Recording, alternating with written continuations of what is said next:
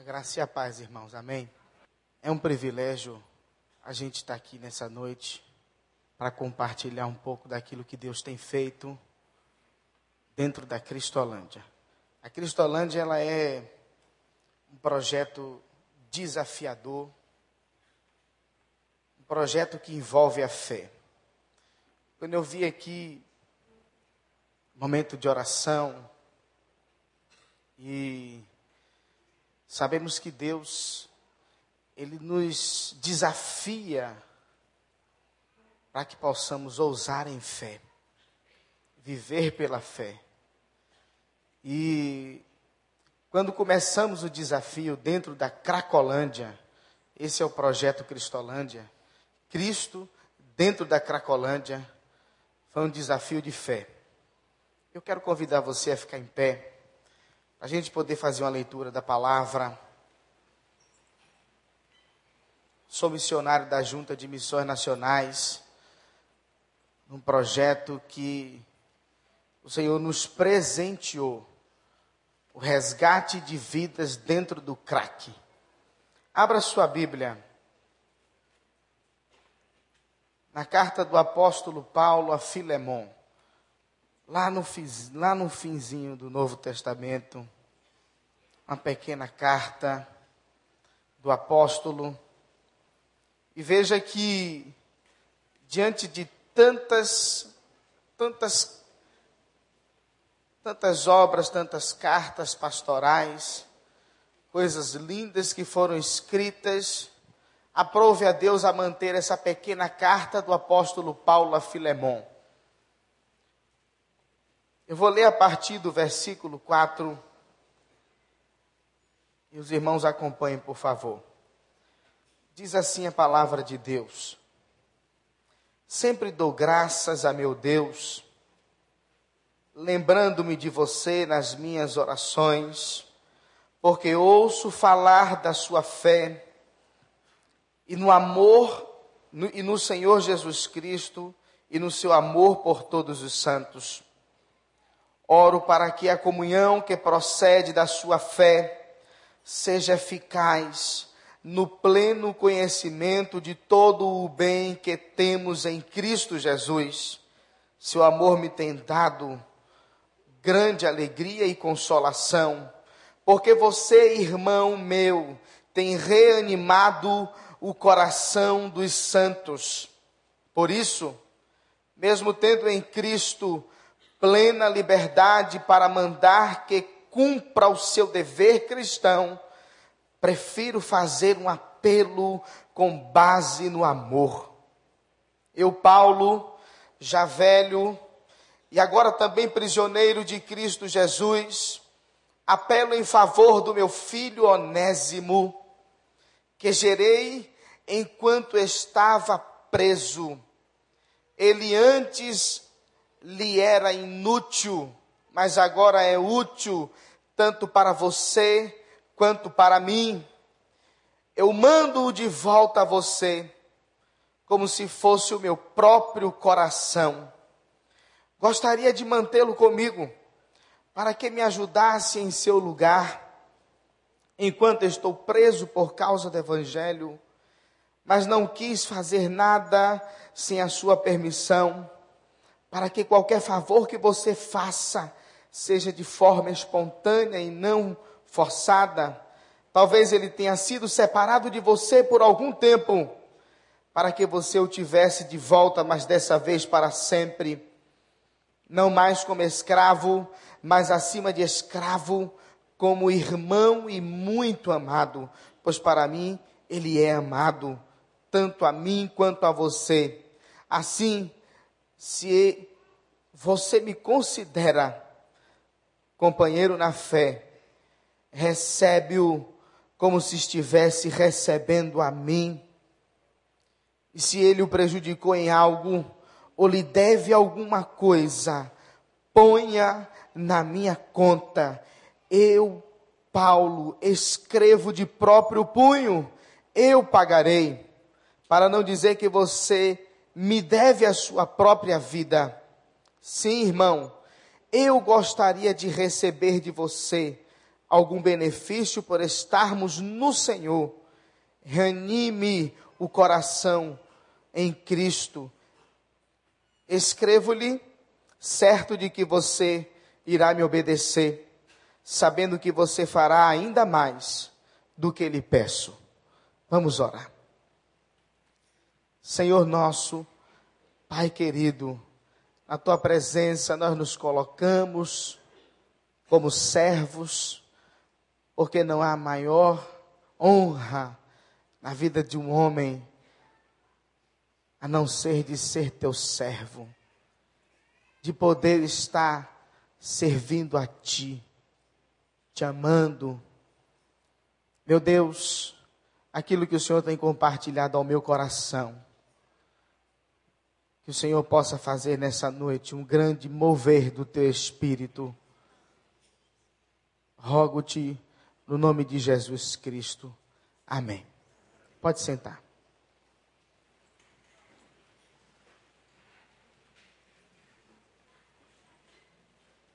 Como o pastor já disse, sou baiano, soterapolitano, Salvador, Bahia. E a minha história começa vivendo num ambiente muito conturbado. A minha família viveu no ambiente das drogas. Lembro-me quando criança, muito forte a conversão dos meus pais, quando meu pai decidiu entregar a sua vida a Jesus. Mas lembro-me também como foi difícil, porque o meu pai foi preso 16 vezes envolvido com tráfico de drogas. A minha mãe tentou tirar sua própria vida. Tem marcas no seu corpo inteiro de tentar tirar sua própria vida. Quando meu pai entregou a vida dele a Jesus, ainda levou dois anos para que minha mãe pudesse encaminhar com ele. A minha mãe pensava que meu pai ia para a igreja atrás de alguma moça. E um dia ela entrou na igreja muito nervosa, muito revoltada. E a primeira mulher que ela viu na frente, ela desceu o braço. E a mulher que estava na porta era a esposa do pastor. de uma outra oportunidade, ela entrando na igreja para fazer a mesma coisa, o Senhor pegou ela de jeito. E nós começamos uma caminhada com Deus. Não é fácil alguém levar em si o nome de ex-presidiário. Não é fácil carregar consigo um sobrenome, ex-presidiário. Você veja que o homem passa um período no presídio pagando por aquilo que fez e depois passa a vida inteira pagando pelos erros que cometeu e muitas das vezes na sua juventude, muitas das vezes a maioria arrependido. A luta que nós passamos como família para poder se reintegrar à sociedade e voltar a caminhar de cabeça erguida a luta e o preconceito da própria igreja, das pessoas que nós chamamos de irmãos em Cristo, até a gente se estabelecer como, como, como missionários, como pessoa, como família. Hoje a minha família está toda inserida dentro da junta de missões. Meus pais, pastor, lideram o projeto em São Paulo, da Cristolândia, onde tudo começou. Eu sou líder e coordenador com a minha esposa aqui no Rio de Janeiro. Mas chegar aonde chegamos e sair de onde saímos, quem nos olha assim, não imagina o caminho que percorremos, as lutas que enfrentamos para chegar até aqui. Aprove a Deus a colocar em nossas vidas pessoas preciosas que estenderam as mãos e acreditaram na nossa recuperação acreditaram na obra milagrosa do Espírito Santo. Sabe, irmãos, pessoas preciosas foram levantadas por Deus.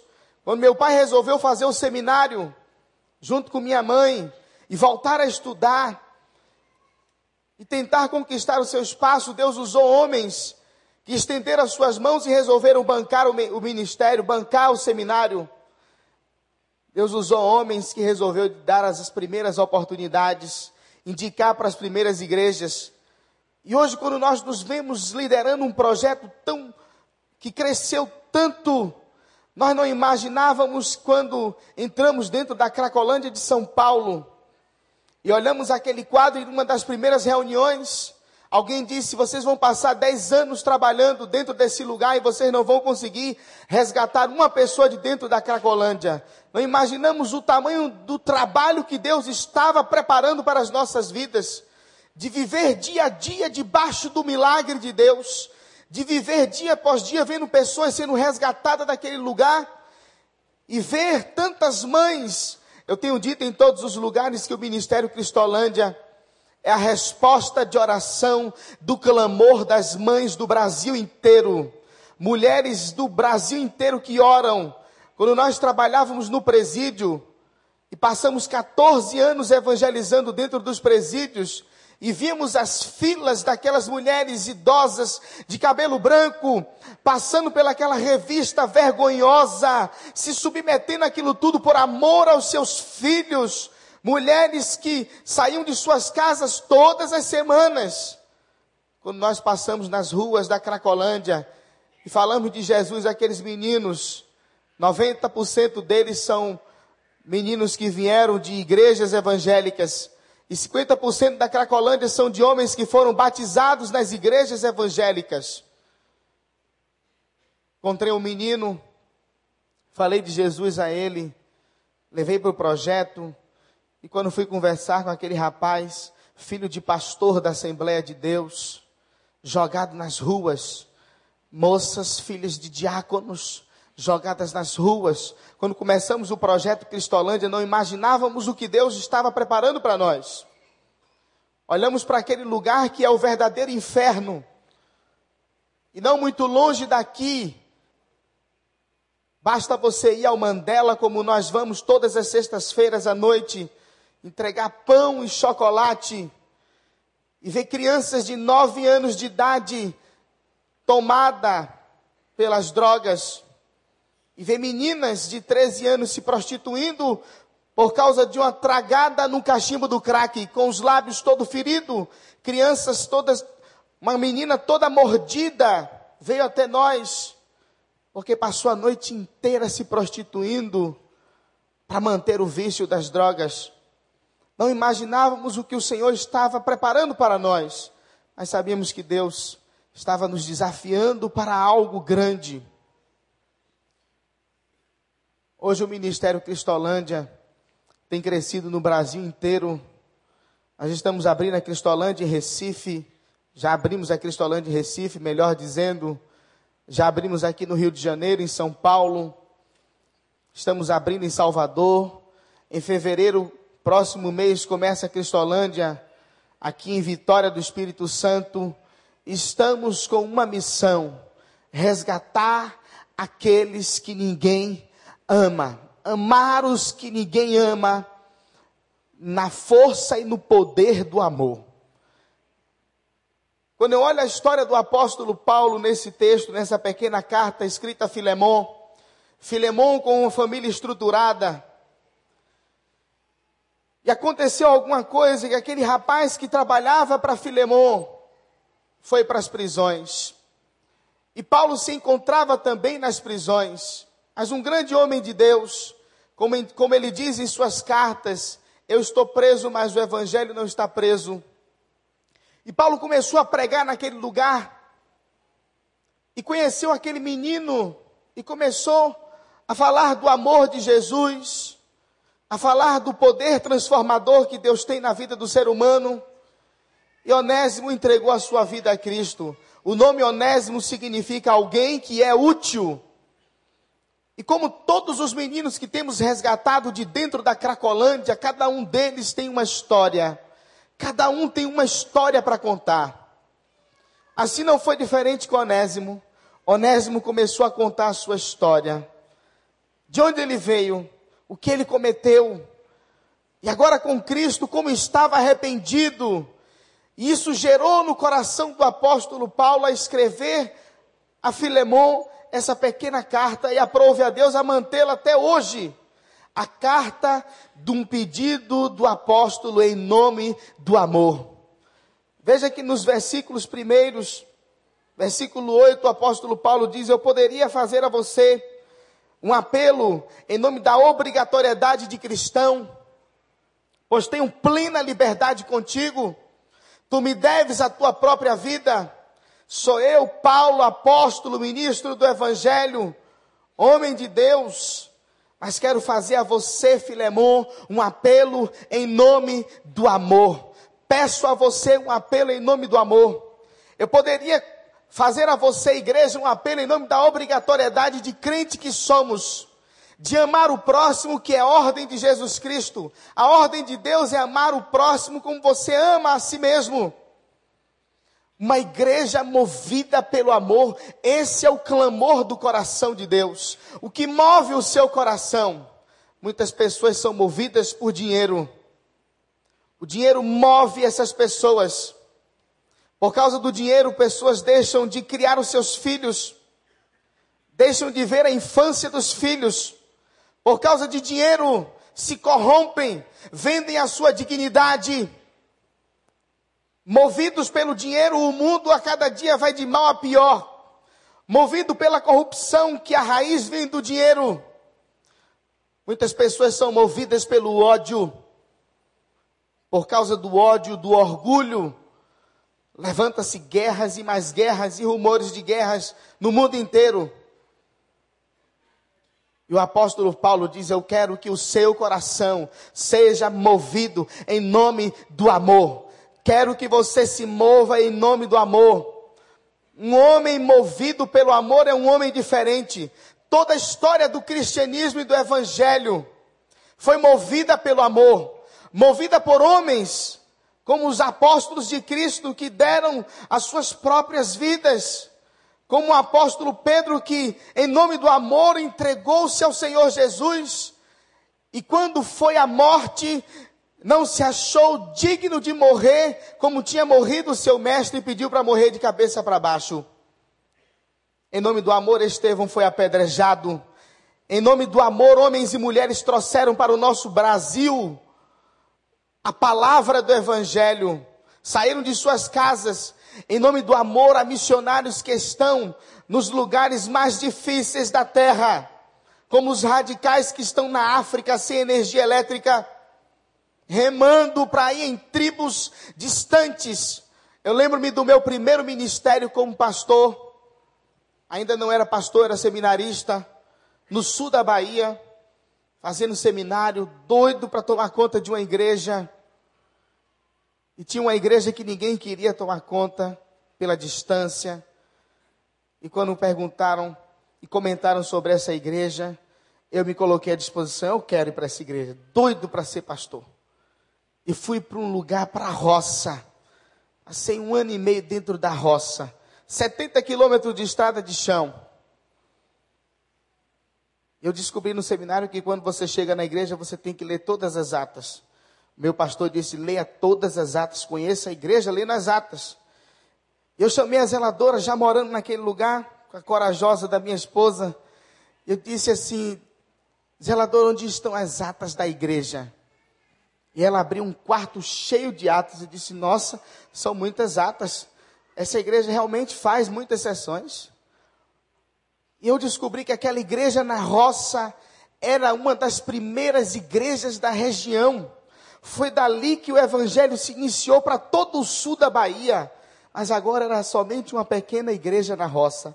E fui lendo aquelas atas, aquelas atas de 90 anos atrás, e fui descobrindo que os homens que vieram para aquela região para implantar o evangelho com um coração fervendo de amor por Deus, que passavam quatro dias montados no animal, para ir para ir para pequenos lugares falar de Jesus, para cinco, seis pessoas e registravam aquilo na maior alegria nas atas de que nós falamos para uma família do amor de Cristo e um casal se converteu. Em nome do amor, aqueles homens faziam isso. Os seus corações eram ouvidos pelo amor. E olha, irmão, por causa do amor, Deus amou tanto este mundo que o apóstolo João diz que Deus amou o mundo de tal maneira que deu ao homem a melhor oferta daquilo de melhor que ele podia dar. Ele nos deu Jesus e essa oferta foi movida por causa do amor. Foi o amor que levou Deus a entregar seu filho Jesus. Foi o amor que levou Deus a ver o seu filho ser moído na cruz, olhando para cada um de nós e amando-nos querendo nos ver melhor do que somos hoje, movido pelo amor. E a Bíblia diz que aquele que não ama não conhece a Deus, porque Deus é o próprio amor. Vai passar todas as coisas, os céus e a terra vão passar, vai sobrar a fé, a esperança e o amor. E dentre essas coisas, o maior deles é o amor. É o amor que faz alguém acreditar na recuperação do outro, de olhar para o outro e escrever como o apóstolo Paulo: o amor não tem medo, o amor lança fora o medo, o amor é sofredor, o amor é benigno, o amor não suspeita mal. Esse é o verdadeiro amor. Se não houvesse homens na vida da minha família que nos amasse com o olhar de Cristo, que nos olhassem com o olhar de amor, que apostasse na nossa recuperação, nós não estaríamos aqui, nós não seríamos quem somos hoje. Mas o Senhor deu a alguns homens amor. A igreja de Deus precisa ser movida pelo amor, sacudida pelo amor. A igreja movida pelo amor, ela vai ao encontro dos perdidos. Nunca, nas, nunca na Bíblia Sagrada você vai encontrar dizendo que os perdidos devem vir à igreja, mas você vai encontrar dizendo que a igreja deve ir ao encontro dos perdidos. A Cristolândia começa quando o Fernando Brandão, fazendo a conferência na primeira igreja batista de São Paulo, no último dia da conferência, ele liga para um homem que ia buscá-lo e diz: Deixa que eu vou a pé tudo aqui no centro de São Paulo, e sai o nosso pastor, secretário executivo da, da Junta de Missões Nacionais, todo arrumado, e vai para a primeira igreja batista fazer o seu último dia de conferência. Entrando naquelas ruas do centro, ele se perde e cai dentro da Cracolândia. Um lugar onde há mais ou menos 5 mil pessoas todos os dias. Se prostituindo, usando drogas à luz do dia. E ali dentro, pastor Fernando começa a orar e diz: Senhor, tem misericórdia da minha vida. Tem misericórdia da minha vida, morrendo de medo. E imediatamente o Senhor lhe dá a resposta dizendo: olhe para os lados e veja quem precisa da minha misericórdia. Olhe para os lados e veja quem precisa da minha graça traga a minha igreja aqui, porque a igreja tem que ir ao encontro dos necessitados, dos que estão caídos. Se Jesus estivesse nos nossos dias, ele estaria andando no meio da Cracolândia. Aonde estão os caídos e aflitos? Aonde estão os sobrecarregados? Aonde estão os cansados que vivem de maneira miserável? E às vezes a gente reclama da vida não sabendo que há pessoas que estão vivendo em total miséria, cegos, escravos de Satanás. A igreja movida pelo amor, ela chora, ela sente a dor do coração de Deus. Um povo movido pelo amor, ele acredita no outro. O apóstolo Paulo acreditava tanto na recuperação de Onésimo, e na reintegração daquele rapaz, a sociedade e a família, que ele diz a Filemon, recebe Onésimo como se estivesse recebendo o meu próprio coração. Se eu tenho aliança contigo, se nós somos companheiros na fé, recebe esse menino novamente como se estivesse recebendo a mim. Quem ama acredita, aposta.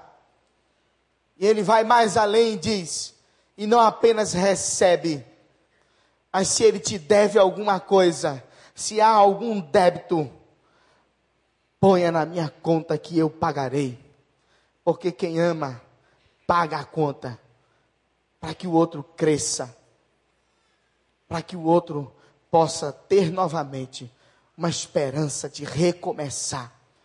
Há muitas pessoas que estão nas ruas esperando uma oportunidade para recomeçar e movido pelo amor, eu faço um apelo a esta igreja, movida pela compaixão de Jesus Cristo. Vamos invadir o inferno para povoar o céu de Cristo. Sabe, irmãos, nós estamos vendo em São Paulo o caos total. Invadiram o lugar que chamávamos de Cracolândia. Destruíram todo aquele, aquele lugar. Invadiram os lugares das bocas de fomos e detonaram com tudo. Então há hoje uma população de usuários de drogas perdidos no centro de São Paulo e a nossa Cristolândia em São Paulo estourou. De repente, nós caímos na mídia do Brasil inteiro. Jornais e mais jornais estão indo, porque nós estamos ensinando ao mundo a amar. Deus nos deu a oportunidade de ensinar. Sabemos que nós não vamos resolver o problema do crack no Brasil, mas nós estamos ensinando ao mundo o poder do amor. De pegar pessoas que estão feridas, destruídas, maltrapilha. O cheiro da Cracolândia é o cheiro do pecado. O cheiro da Cracolândia é o cheiro da depravação humana. Quando você entra na Cristolândia, você vê aquelas pessoas com um cheiro horrível, o cheiro do pecado. Você entra e sente o cheiro das consequências do pecado, de uma vida toda cercada de rebeldia, de uma vida cercada de escolhas erradas, até cair no crack. E a Cristolândia de São Paulo, que recebia em média 80 pessoas por dia, hoje está recebendo 300, 350 pessoas todos os dias. E nós estamos clamando a Deus, porque eu digo que não, todos que estão aqui não podem ir. Há muitos que não têm um chamado para trabalhar dentro da Cristolândia, porque na Cristolândia só vai quem aguenta. Não são todos que estão aqui que vão para a Cristolândia. Mas há muitos que estão aqui que podem colaborar para que possamos avançar mais. Queremos avançar mais. E foi nos dado um grande desafio agora para esse mês de fevereiro. Nós ganhamos uma lona de circo, ganhamos um circo, toda uma estrutura de circo. E vamos colocar dentro daquele local mais de 300 homens, retirados das ruas da Cracolândia de São Paulo. Porque nós não podemos parar.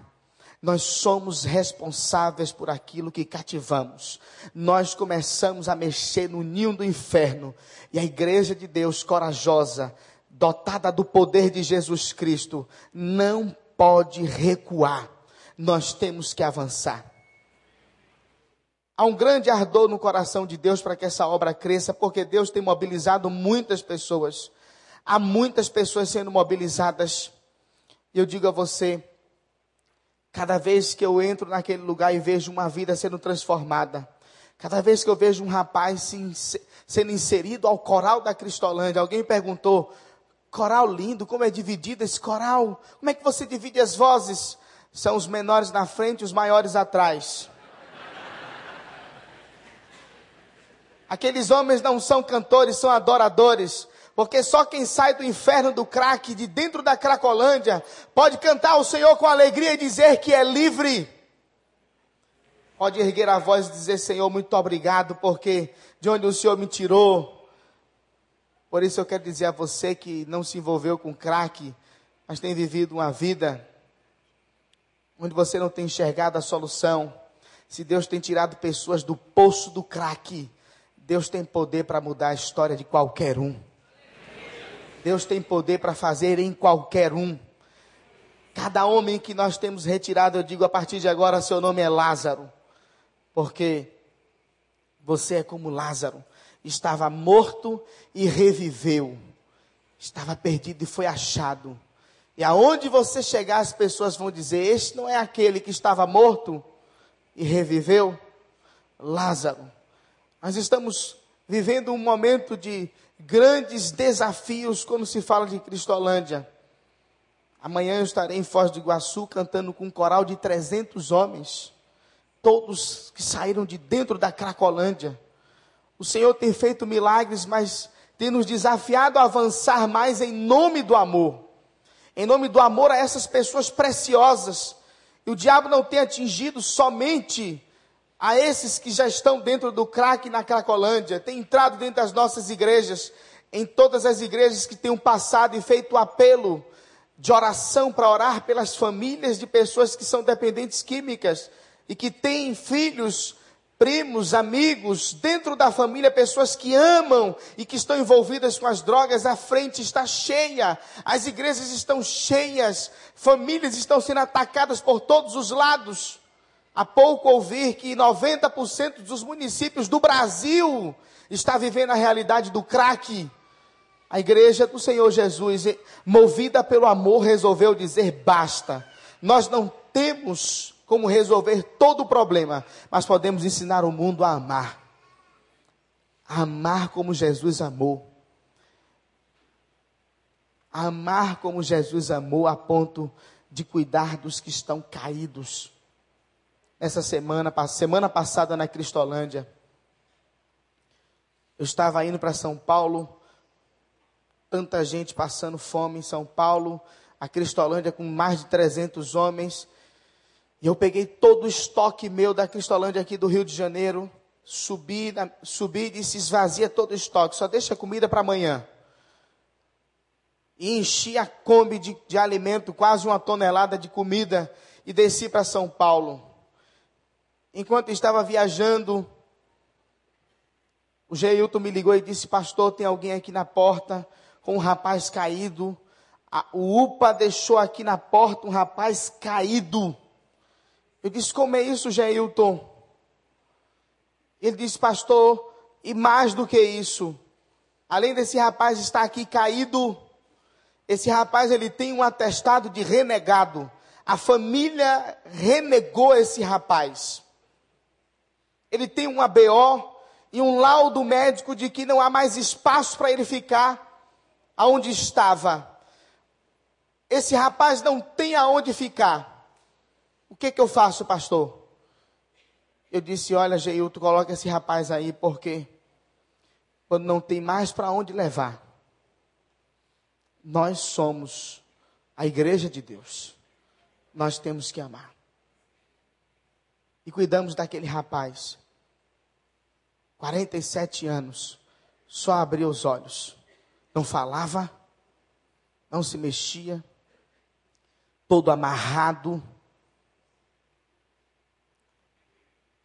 E eu sentava perto daquele rapaz e conversava com ele, e ele só piscava os olhos. Eu orei ao Senhor e disse: Senhor, o que vou fazer com esse homem? Até para comer os meninos, que meus radicais que não são enfermeiros, não têm nenhum preparo para trabalhar com esse tipo de gente. Esse rapaz precisa estar no hospital. Mas veio, veio do hospital para mim. E abria a boca daquele rapaz e colocava um pouco de comida batida na seringa. E conversava com ele. Você sente dor? Pisque os olhos se você sente dor. E fiquei com aquele rapaz até três horas da manhã ele ofegando. No quarto dia que ele estava na Cristolândia, eu fiquei com ele até três horas da manhã. A respiração dele muito ofegante. E eu olhei para ele e disse: Se você entrega a tua vida a Jesus, se você quer entregar a tua vida a Jesus, aperta um pouco a minha mão, como sinal de que você está deixando Jesus ser o dono da sua vida. E eu senti o aperto da mão daquele rapaz. E fui para casa já três horas da manhã. Estando em casa, os missionários me ligaram e disseram, pastor, o rapaz morreu. E voltei correndo, oito e tanta da manhã. Voltei para Cristolândia para ver a situação, rapaz morto. Cheguei lá, estava a polícia, estava o corpo de bombeiro. E alguém disse assim, pastor, o senhor está preso. Levantei os meus braços e disse: Estou aqui, à disposição. E peguei a documentação, desci para a polícia para prestar conta, para prestar depoimento. E depois daquele dia tão cheio, algumas pessoas aqui do recreio foram lá. Os pastores ligando, aquela situação toda. E eu fiquei com medo de quase ser preso. Chegando em casa, eu entrei no quarto, orei ao Senhor disse: Senhor, Porque esse rapaz veio a mim e Deus disse ao meu coração: Esse rapaz eu te entreguei para aquele que não tinha mais para onde ir, não tinha onde ficar mais, pudesse no seu, no seu último instante de vida, nos seus últimos dias de vida, pelo menos receber um lugar para ser amado e receber uma vaga para morar no céu. O rapaz foi enterrado como indigente. Morreu como aquele ladrão da cruz. Aquele que ninguém ama. Alguém que ninguém ama. Jogado. Abandonado pela família. Mas a Bíblia diz que quando, se uma mãe for capaz de abandonar o seu filho que ela viu nascer, o Senhor não nos abandona o Senhor não nos abandona. Em nome do amor, igreja, eu convido você a avançar. Eu fiquei tão feliz que soube que na semana passada muitas pessoas vieram à frente para dizer assim: eu quero servir, eu quero ser alguém que faz a diferença. Mas as nossas palavras não movem o coração de Deus. O que move o coração de Deus são as nossas atitudes. Atitudes que geram e que mostram realmente aquilo que está em nosso coração. O amor de Cristo nos constrange a fazer mais. Eu quero convidar você a ficar em pé, nós vamos orar.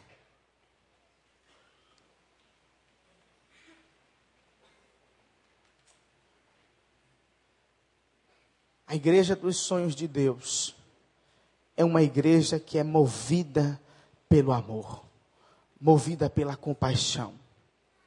Essa é a igreja que agrada ao coração do Pai. Uma igreja que é movida por causa do amor. Eu fico feliz, porque sei que Deus está levantando um exército em nome do amor para fazer a diferença. Dentro da Cracolândia e em tantos outros lugares que o Senhor sabe, aonde há tantas necessidades. Eu quero orar por você e quero orar por três tipos de pessoas nessa noite. Eu quero orar por aqueles que se encontram aqui e sabem do que eu estou falando quando eu falo do crack, quando eu falo das drogas, quando eu falo da dependência química, porque tem em casa um filho que você tanto ama, está perto de você, mas longe de Deus. Você que tem um pai que vive no álcool, você que sabe o que é sofrer por causa das drogas. Falo com você como alguém que vivi a minha infância envolvido dentro do mundo das drogas. Porque alguém doente dentro da nossa casa, a família toda adoece. Eu quero orar por você. Que tem alguém que você ama e que está envolvido nessa loucura, nesse inferno. Quero orar por você, retificando de que Deus fará uma obra grande na sua vida e na sua família, crendo na palavra de Deus que aquele que começou a boa obra, ele não vai parar enquanto a obra não estiver pronta. Quero dizer a você que vive essa realidade que você descanse no Senhor. E que Deus use essa igreja para abençoar essas famílias que estão vivendo nessa situação porque isso não atinge a uma classe ou outra, isso tem atingido a todos. Se tem alguém aqui assim, vem aqui à frente. Tem alguém da sua família que vive essa realidade, vem aqui à frente, eu quero orar por você. Sai do seu lugar, vem com sua família. Eu quero pedir a graça e a misericórdia de Deus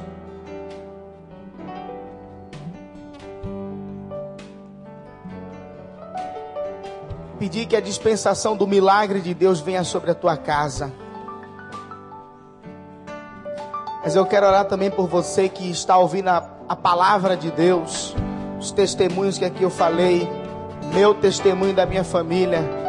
E você hoje também quer dar um passo a Cristo Jesus, entregar a sua vida a total dependência do Mestre. Tem a foto do rapaz que eu recebi essa semana. É a última foto. Coloca ela aí para o pessoal ver. Como a gente recebeu esse rapaz. Alguém que ninguém amava, caído. Aí mostrando as fotos do projeto. Enquanto as pessoas estão vendo.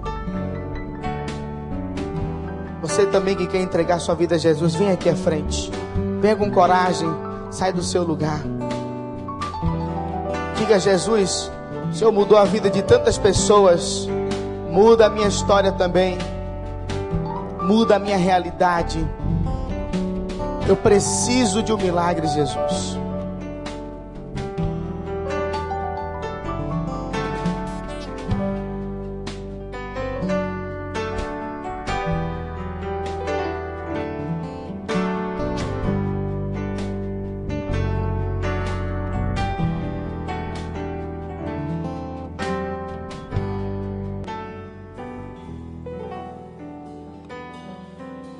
Com muita honra, com muita honra e temor e tremor no coração, que eu quero apresentar os radicais.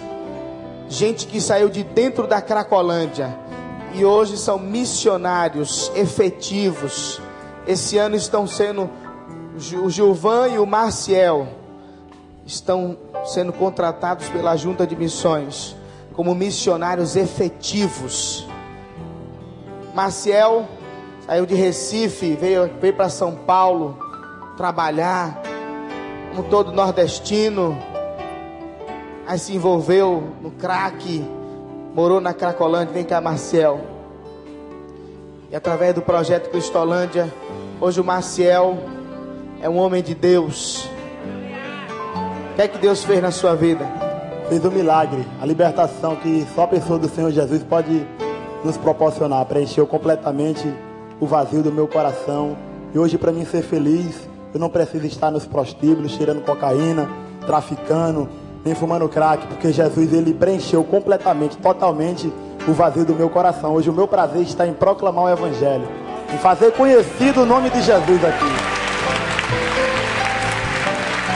Pode aplaudir Jesus.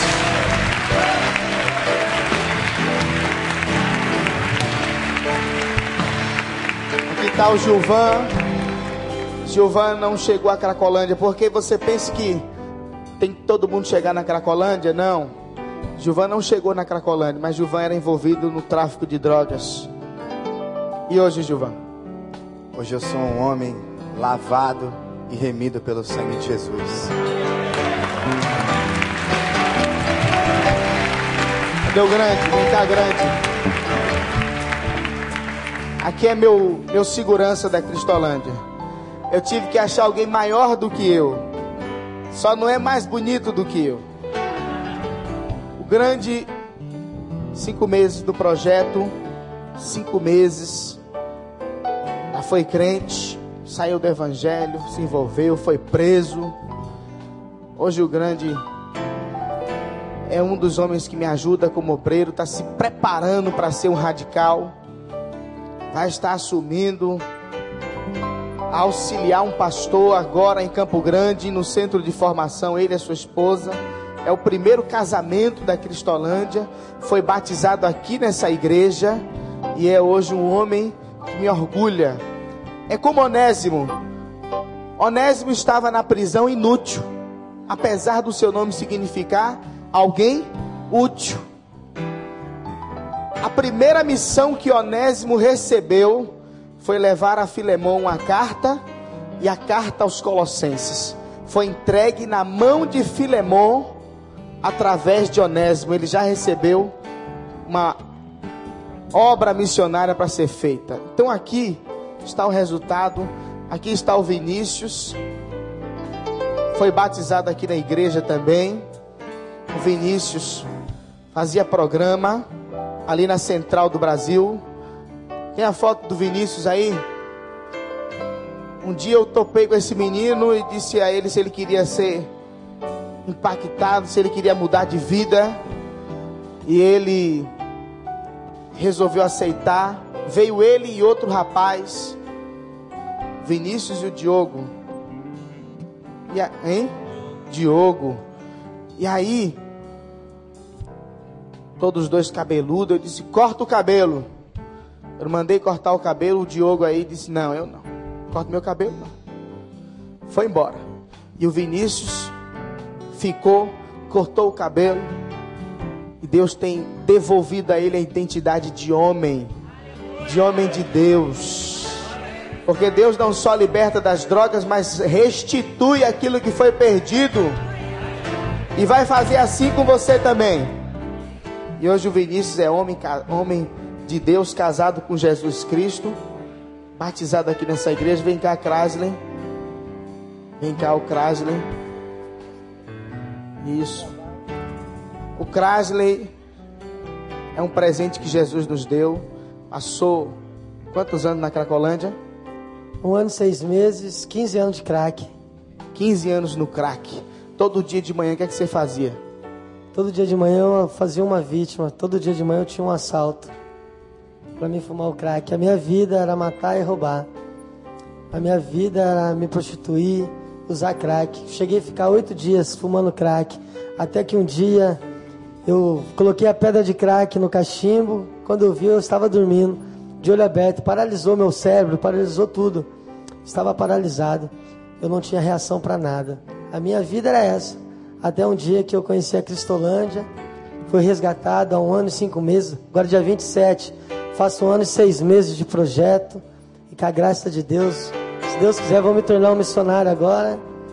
Eu agradeço a Deus e o projeto e a Igreja Batista por tudo que aconteceu na minha vida. Glória a Deus.